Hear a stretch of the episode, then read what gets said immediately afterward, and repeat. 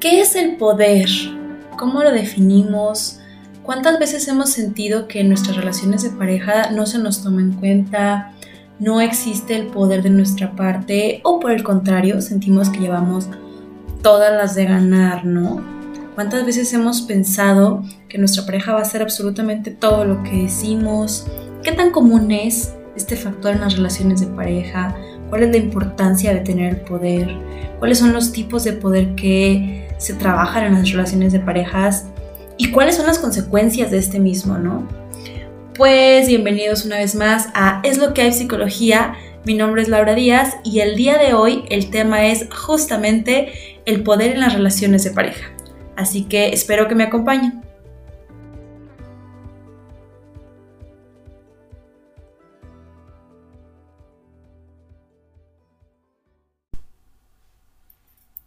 Hola, ¿cómo están? Bienvenidos, bienvenidos, bonita tarde, bonita mañana, bonita noche, no sé a qué hora estén escuchando y se estén dando el tiempo para escuchar este episodio del día de hoy.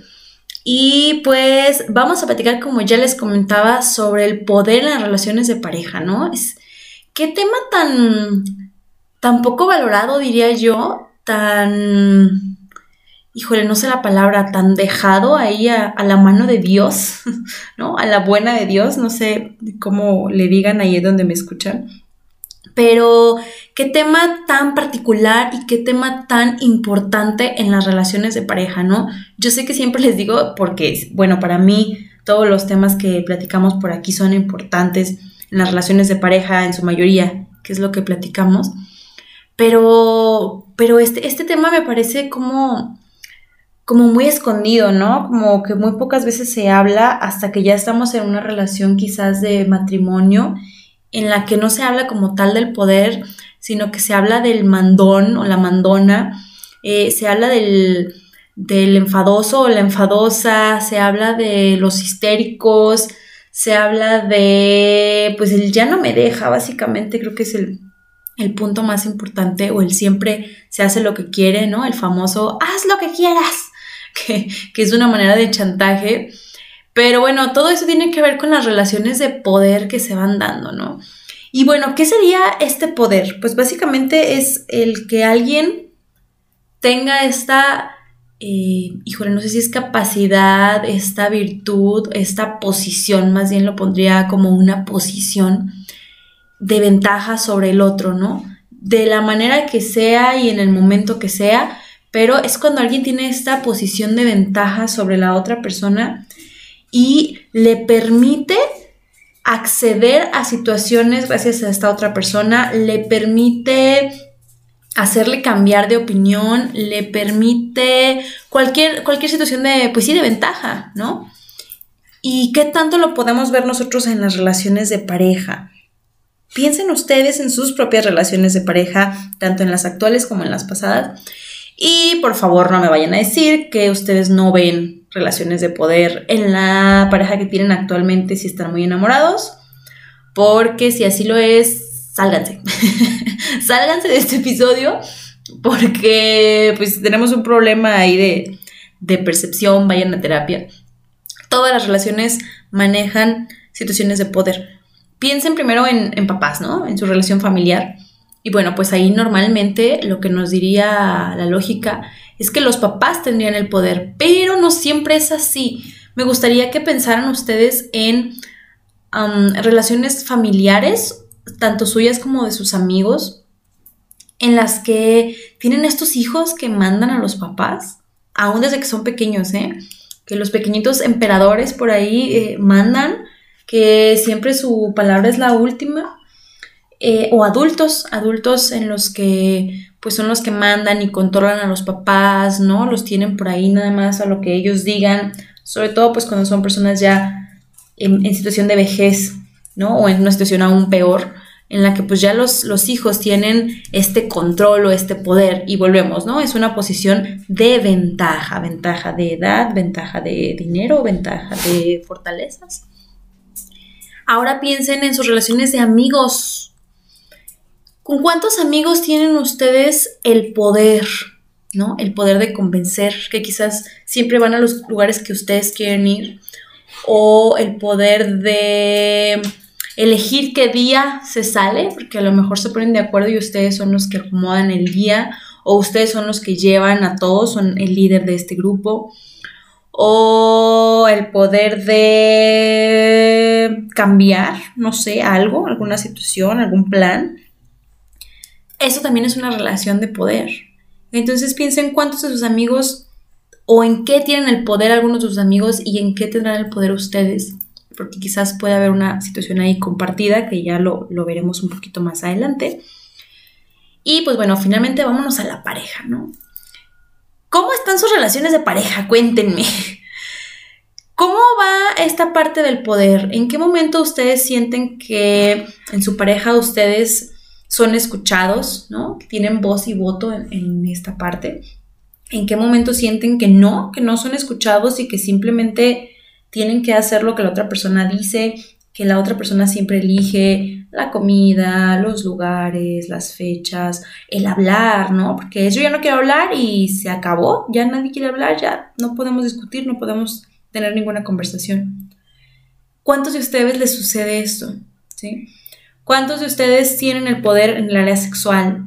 ¿Cuántos de ustedes la tienen en el área de los hijos? Y así, ¿no? Me puedo ir en cada una de las áreas o situaciones exclusivas de pareja o no y revisar quién tiene el poder. Y bueno, la importancia de esto es la sensación que damos de equidad o de inequidad en esta relación de pareja. Cuando nosotros estamos apenas en esta parte del cortejo, pues el poder en teoría no importa, ¿no? O sea, quien lo tenga, pues no nos parece fabuloso de todas maneras lo que se hace. Pero conforme ya vamos avanzando a una relación de más tiempo, pues ya empezamos a sentir y, el reclamo se vuelve muy claro, ¿no? En cuanto a siempre se hace lo que tú quieres, siempre eres tú la de o el de la última palabra, siempre tenemos que ir a ver a tus papás, siempre pasamos las vacaciones con ellos, siempre los niños te piden, ese tipo de situaciones en las que podemos sentir una inequidad importante y créanlo o no, es una de las razones que más va a dañar a la pareja porque es una de las más comunes. No conozco una relación de pareja, de verdad no conozco una relación de pareja que no tenga esta situación, al menos no una relación de pareja con conflictos. Todas las personas que acuden a terapia, al menos yo así lo he visto, alguien por ahí que me diga algo diferente, todas las que yo he visto en mi consultorio o en el de alguna de las chicas que trabajan ahí conmigo en la clínica, tienen estas situaciones. Así que ustedes díganme si consideran que es importante esto o no, y qué tan común creen que sea. Además que esto sucede pues en todas las culturas, me parece que, al menos de las que yo conozco, hay este tema. ¿Por qué? Porque pues todos queremos tener equidad, ¿no? Sobre todo ahorita que está tan de moda estos términos de equidad, de igualdad, pues todos en teoría quisiéramos que se nos tratara con equidad y, sentirnos al parejo y con las mismas oportunidades, mucho más en la persona con la que he decidido pasar el resto de mi vida o al menos compartir un momento. Así que esta es la importancia o qué tan común es el tema del poder en la pareja. ¿Qué hay que hacer con esta parte? ¿Sí?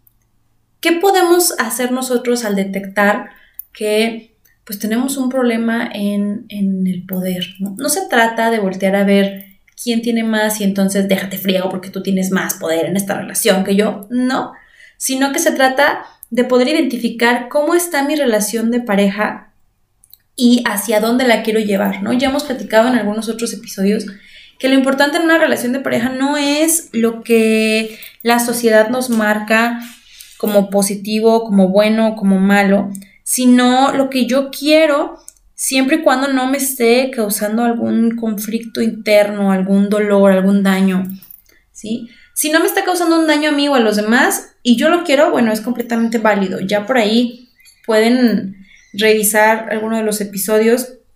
Hay uno en el que hablamos sobre la toma de decisiones, ¿no? Y viene esto incluido. Así que, pues ahí de comercial vayan y den una revisada.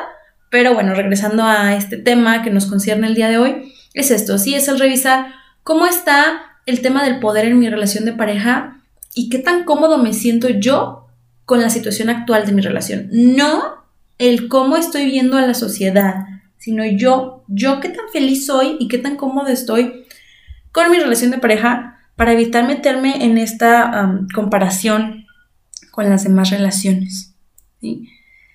Bueno, tenemos, les voy a dar un ejemplo, tres tipos de relaciones de poder en las parejas. Y quiero que ustedes identifiquen en cuál están en este momento y si no tienen relación de pareja, pues piensen en las últimas, en la última que tuvieron, pero también pueden pensar en sus relaciones de amistad, en sus relaciones de familia, eh, con sus hijos, no lo sé.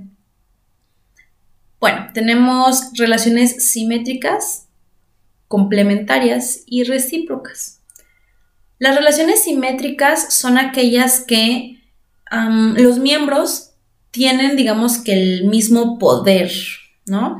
Los dos van a la par, los dos pueden elegir lo mismo, los dos tienen la misma voz y voto y esto suena muy bien y muy bonito, pero pues digamos que no es tan funcional porque no tenemos los dos las mismas capacidades, aunque suene feo, no las tenemos porque somos individuos distintos, ¿sí? Entonces, las personas no podemos tener la misma voz y voto cuando no tenemos las mismas capacidades. Imagínese usted que, pues, va con, no sé, tiene un problema legal, entonces, ¿no? Un abogado, y el abogado le dice, mire, podemos hacer esto y esto, y usted dice, no, no, no, no, no, no, no, ¿no? Y va con el juez y le dice, yo no creo que esto vaya así, y yo quiero tener la misma voz y voto que usted, y vamos a someterlo a un consenso, pues no, o sea, la otra persona es la que tiene los argumentos y los conocimientos necesarios para tomar ciertas decisiones. Entonces, este es el problema.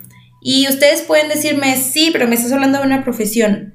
Pues sí, pero también lo podemos ver en cosas de la casa y del matrimonio, ¿no? Como les digo, cada quien tiene ciertas habilidades y ciertas áreas de oportunidad que el otro no tiene. Entonces, esta parte de la simetría se vuelve un poco complicada cuando hablamos de pareja, porque además nos convierte en una situación de competencia. Seguramente ustedes conocen, bueno, no sé si seguramente, pero estas parejas que es como esta parte del yo ya hice, ahora qué vas a hacer tú, ¿no? Yo ya me desvelé por ti, ahora tú qué vas a hacer por mí. Y entonces hay una competencia constante de quién hace más. ¿sí? A mí en algún momento me tocó alguna situación en la que, por ejemplo, yo ya te di este regalo, ¿no? Y, evidentemente la pareja no me decía, ahora qué vas a hacer tú por mí, pero pues yo sí decía, ay no, tengo que darle algo igual o más grande. Y entonces ya lo daba y luego se resultaba que no, entonces era menos y yo era como, oh, ¿qué hago? E, y sucede por esta situación, relaciones simétricas en las que uno se siente obligado a dar lo mismo que ya se, que ya se nos ha entregado. Y repito, esto puede ser funcionar en algún momento y en algunas situaciones. Evidentemente, si, si les están dando amor y si les están dando un buen trato y si les están dando, pues hay que dar lo mismo, ¿no? respeto, respeto, un poco así. Pero no necesariamente lo vamos a convertir en una competencia, porque a lo mejor mi pareja es muy cariñosa, pero yo no soy tan cariñosa físicamente. A lo mejor yo soy más cariñoso de palabras a lo mejor yo soy más cariñoso de, no sé, de acciones, ¿no? Acciones por el otro y no de abrazos y de besos. Entonces, bueno, se trata un poco de esto. La, simetría tendría que ser lo mismo, ¿no? Y entonces, si el otro es cariñoso conmigo de abrazos y besos, pues yo tengo que ser cariñoso de abrazos y besos. Y si me da dos, yo tengo que dar dos. Y si me da tres, yo tengo que subir a tres, aunque no tenga ganas. Ese es el problema con las relaciones simétricas. Existen otras que son las complementarias y estas son muy sencillas de identificar. Son las relaciones en las que hay alguien que manda y hay alguien que sigue. Y esta puede sonar fea, pero tampoco es del todo. Recuerden que aquí las polaridades hay que tener mucho cuidado con ellas y hay que saber identificarlas porque a veces no son lo que nosotros creemos. Una relación complementaria justamente habla de completar, ¿sí? Y entonces, por ejemplo, si yo sé que soy una mejor líder que mi pareja, pues yo voy a encargarme de liderear o de, pues sí, de llevar el mando de las situaciones en las que lo necesiten, porque entonces imagínense a, a nuestros antepasados, ¿sí? Me voy un poco más atrás, o en sus perritos o en animales que viven en manada. Hay una relación complementaria, ¿sí? Hay alguien que se encarga de tener el cuidado de la manada, hay alguien que se encarga de proteger, hay alguien que se encarga de, pues sí, de, llevar esta, esta batuta, por así decirlo. Y hay alguien que se encarga de seguir y entonces, pues si a mi marido se le olvida constantemente, no sé, este, las llaves, o si a mi marido se le olvida constantemente traer el garrafón, sacar la basura, no lo sé, pues está la otra persona que va a complementar las carencias del otro, ¿sí? Que va a complementar las situaciones que el otro no puede llenar. Claro que el problema aquí surge, por lo que ya se imaginarán, en cuando se cansan. Cuando alguno de los dos se cansa tanto de estar dando, de llevar la batuta, como de estar siguiendo al otro. Y entonces aquí existe esto que les decía, ¿no? No me dejas hablar, no me dejas hacer, siempre me estás regañando, siempre tengo que hacer lo que tú quieres, solo tus compromisos son importantes, este tipo de situaciones. Eh, no quiero tener las, las cosas así. Bueno, así sucede en las relaciones complementarias. Lo que la gente no se da cuenta es que en este tipo de relaciones de poder, casi nunca es fijo, casi siempre se estarían moviendo y entonces en algunas ocasiones el, el que lleva la batuta, ¿sí? También se gira hacia el seguir, porque es muy raro, ahí ya estaríamos hablando de una complementaria, este, pues ya un poco más enferma, ¿no? Una complementaria de dictadura, eh, que ya ni siquiera sería complementaria, ¿no? Ya básicamente es una dictadura, es un tema ahí un poco como de papá, que también se da mucho, ¿no? Las relaciones de pareja en las que somos papás o mamás de la pareja. Pero bueno, las relaciones complementarias un poco va con esto, ¿no? Con cuando yo puedo complementar tu carencia, entonces yo voy a tomar el liderazgo. Esa sería la parte positiva de estas relaciones complementarias. Y como les decía, constantemente se van moviendo, a menos de que sea la otra relación que, que, les mencionaba. Constantemente se van moviendo y entonces yo soy más hábil para esto que tú, entonces yo voy a tomar la batuta. Y entonces ahora quizás no, quizás yo reconozco que tú eres más hábil, entonces te voy a permitir a ti que tomes la batuta. Sí, si me voy a, estos eh, roles bastante, este, digamos que tradicionales, pues entonces, por ejemplo, ¿no? Si la mujer tiene la batuta en la alimentación, pues entonces ella se encargará de qué comprar, de qué tipo, de dónde, de los menús, de todo esto. Y pues el marido tendrá que seguir y no podrá quejarse mucho al respecto porque pues no es su área de poder. Pero si el marido es el que se encarga de, por ejemplo, insisto en esto en un término tradicionalista, pues si el marido se encarga de proveer, pues entonces él también podrá delimitar el espacio que existe o la cantidad que existe para gastar y no eh, y la esposa no podría decir no no necesitamos mucho más porque esto y esto tendría que atenerse a esta parte Claramente lo estoy diciendo sin entrar en un tema machista, porque ya eso es otro tema en el cual no me voy a meter el día de hoy y espero nunca porque es un tema bastante cansado. Si me voy a un término menos tradicionalista, pues por ejemplo puede ser en el que si la chica es el chico, el chico es más ordenado, pues entonces el chico se tiene este poder, ¿no? Y entonces se dedicará a recordar ciertas cosas, a mencionarle a ella lo que necesita hacer, a pues quizás llevar un cierto orden de la casa. Y si la chica se encarga de, o es la que más dinero provee a la casa, pues a lo mejor ella podrá hacer más aportaciones en este sentido. ¿sí? No lo sé. Cada quien sabe cuál es su área de oportunidad, incluso si nos vamos a la parte profesional. Sí, pues si uno se encarga de una cosa, si uno es, no lo sé, arquitecto, y la otra persona es abogada, pues entonces sabremos que las cosas que, se, que tengan que ver con la estructura de la casa y con ese tipo de conocimientos, pues se las dejaremos quizás a él si lo quiere. Y las cosas que tengan que ver con leyes, normas, lineamientos, encontrar lagunas escondidas, pues se las dejaremos a ella que es abogada, ¿no? Un poco así nos funcionaría. Y bueno, estas son las relaciones complementarias o de eso tratan las relaciones complementarias. Como ya les mencioné, pues en ambas tenemos las partes positivas y las partes negativas, sin irnos a los extremos de los que ya hemos platicado. Y por último, existirán entonces las relaciones recíprocas. Estas relaciones son en las que podemos juntar las simétricas y las complementarias y a mí en lo personal son las que me parecen mucho más funcionales y bonitas. son, sobre todo reales, creo que serían reales en cuanto a funcionales, para mí al menos, ¿no? Ustedes decidan cuál es la que quieren utilizar, pero decidan, no dejen ahí nada más que vaya como, como pareció, así de, ah, aquí estaba, esta me tocó.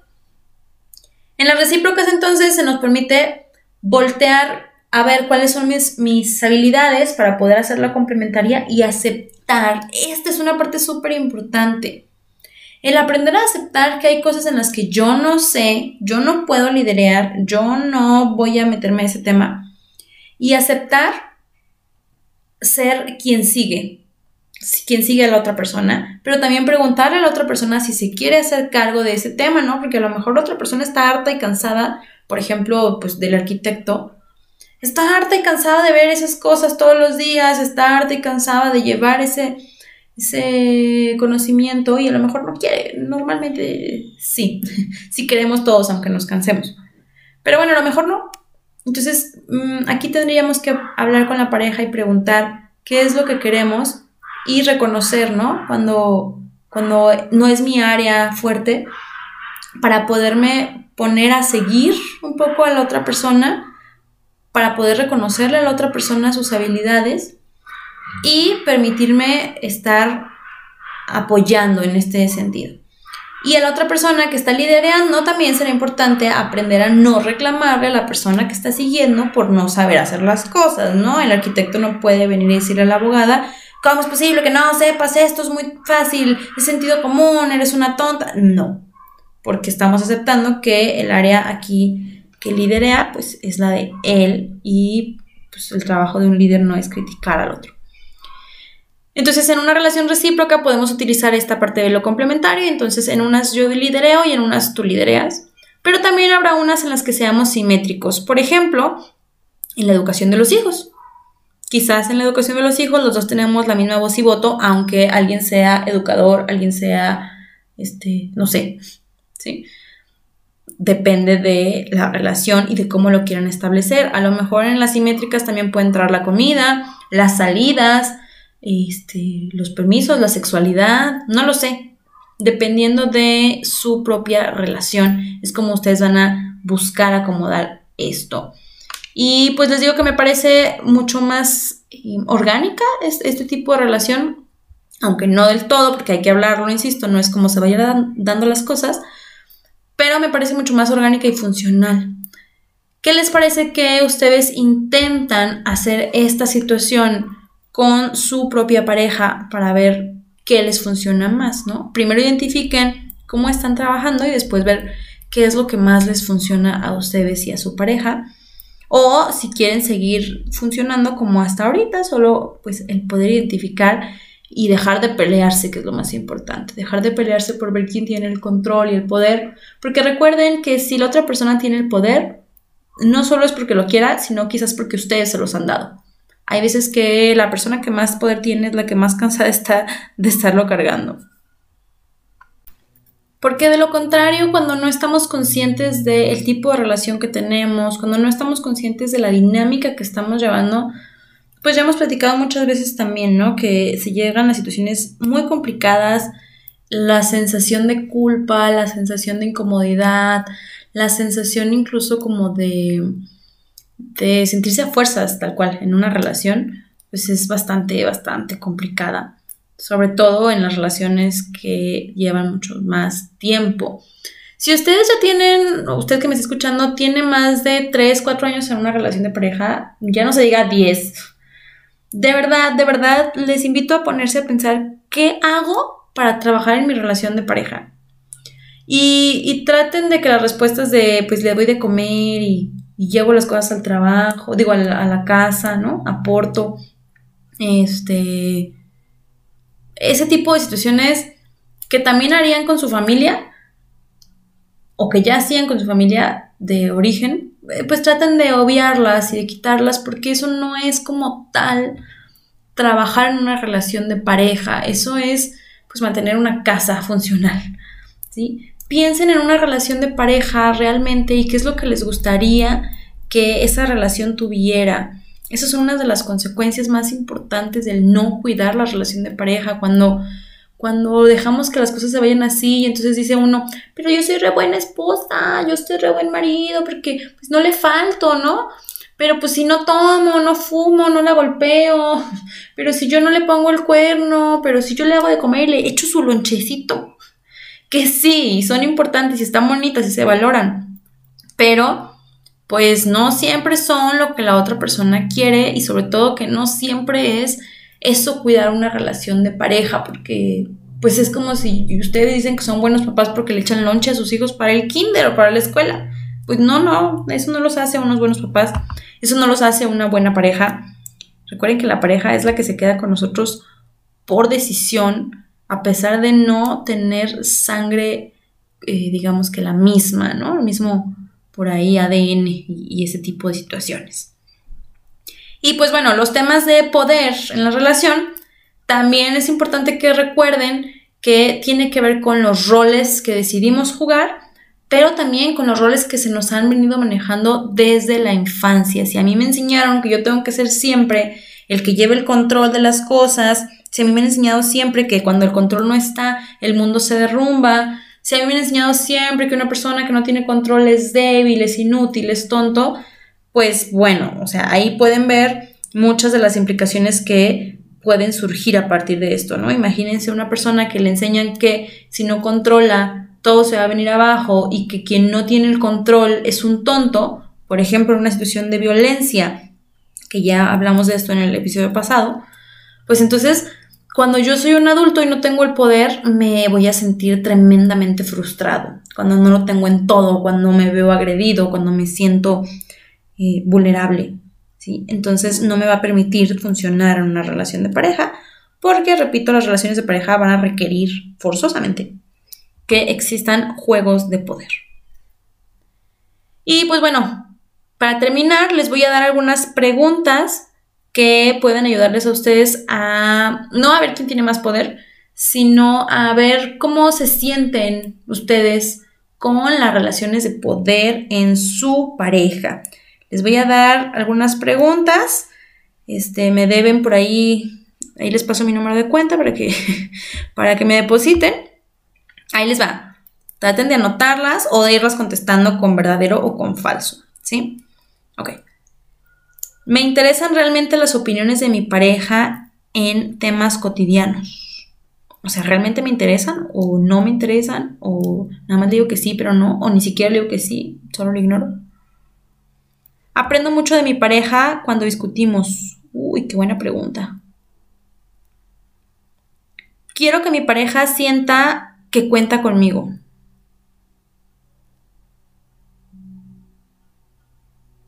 Intento comunicar respeto a mi pareja incluso en nuestras discusiones. Ojo, ay, me encantaría ver cómo cambian estas respuestas con el paso de los años en las relaciones. Voy a hacer una investigación sobre eso. Van a ser mi, mi tema de tesis. Si insisto en convencer a mi pareja, por lo general acabo ganando. Nunca rechazo de plano las opiniones de mi pareja, o sea, le doy espacio y digo, bueno, a ver, puede ser. O no. Si es falso, es no, yo creo que siempre estoy bien. Sean honestos, sean honestos. Mm, creo que en nuestras discusiones los dos damos y recibimos.